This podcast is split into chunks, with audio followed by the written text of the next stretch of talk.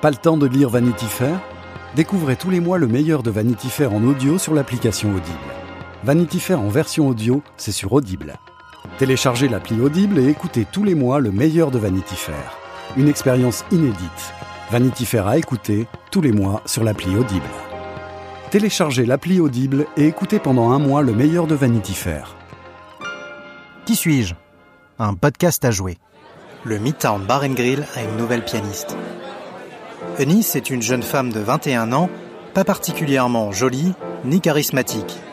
Elle est repliée sur son petit tabouret, sur la petite estrade qui domine la petite salle du radin salubre dont elle anime les soirées, jouant de petits airs de classique et de petites chansons populaires. C'est sa première soirée à Atlantic City, ville déversoir de tous les vices des habitants de la côte est des États-Unis.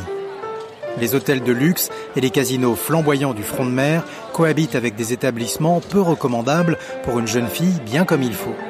Car Eunice est tout ce qu'il y a de plus convenable. Elle est originaire de Caroline, sa mère est pasteur et dirige une paroisse.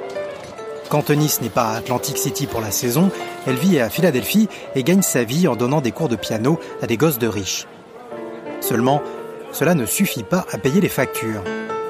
Alors, résignée, Eunice s'est débrouillée pour dégoter ce boulot et la voilà perdue dans le nuage de fumée qui stagne dans le bar à égriner les meilleures chansons de son répertoire pour quelques dollars. Si Eunice passe inaperçue dans la vie, sur scène, c'est une autre histoire. Alors que son auditoire est composé de piliers de comptoir sifflant du mauvais whisky en beuglant, elle débarque habillée comme pour donner un récital au Carnegie Hall.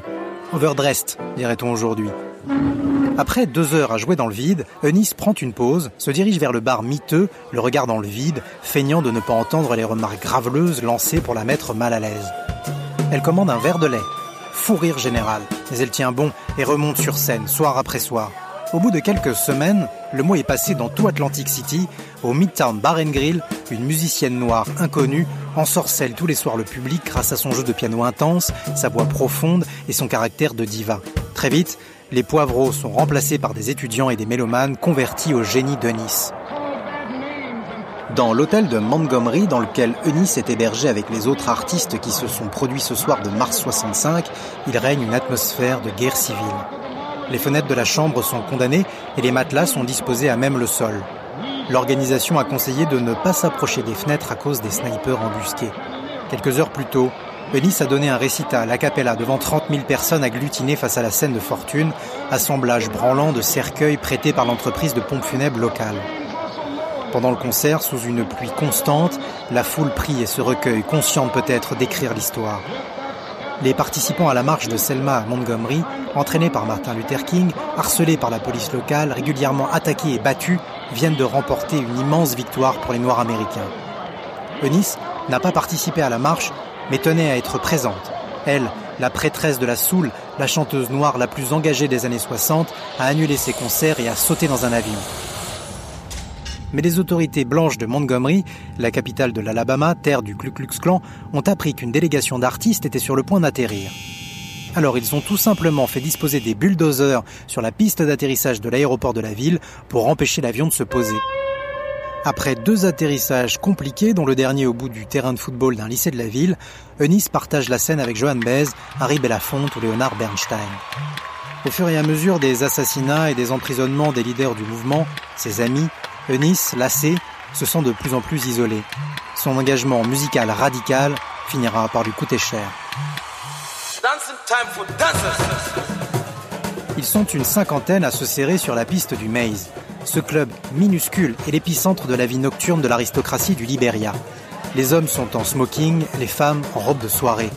Le champagne coule à flot et les derniers tubes américains explosent les enceintes. Malgré la relative fraîcheur de la nuit à Monrovia, la capitale, les corps s'agitent et transpirent. Au milieu de cette fièvre africaine, Eunice débarque au bras d'un apparatchik du régime, amant et protecteur du moment. Elle a bu et cédant à l'atmosphère électrique danse comme possédée. Dans sa transe, Eunice finit par dégrafer sa robe et, lascive, la laisse tomber à ses pieds. La foule la presse, la serre, l'encourage, la protège. Elle est seule au monde, objet de désir ultime, libre enfin après 20 ans de carrière qui l'ont vu devenir l'une des plus grandes stars mondiales de la soul music et du jazz. Mais qui l'ont aussi lessivée. Eunice est fatiguée, a besoin de se retrouver, de voler quelques moments de folie à une vie trop intense. Le Liberia, pays fondé par des esclaves américains affranchis et transportés en Afrique de l'Ouest, est alors considéré par les Afro-Américains comme une sorte d'Eldorado.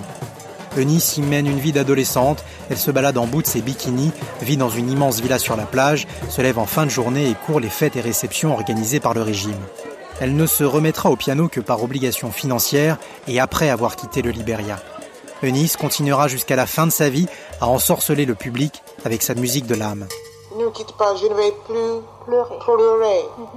Je ne vais plus pleurer. Elle est une des plus grandes pianistes de l'histoire de la musique et une icône de la lutte pour les droits civiques. Alors, qui est Eunice?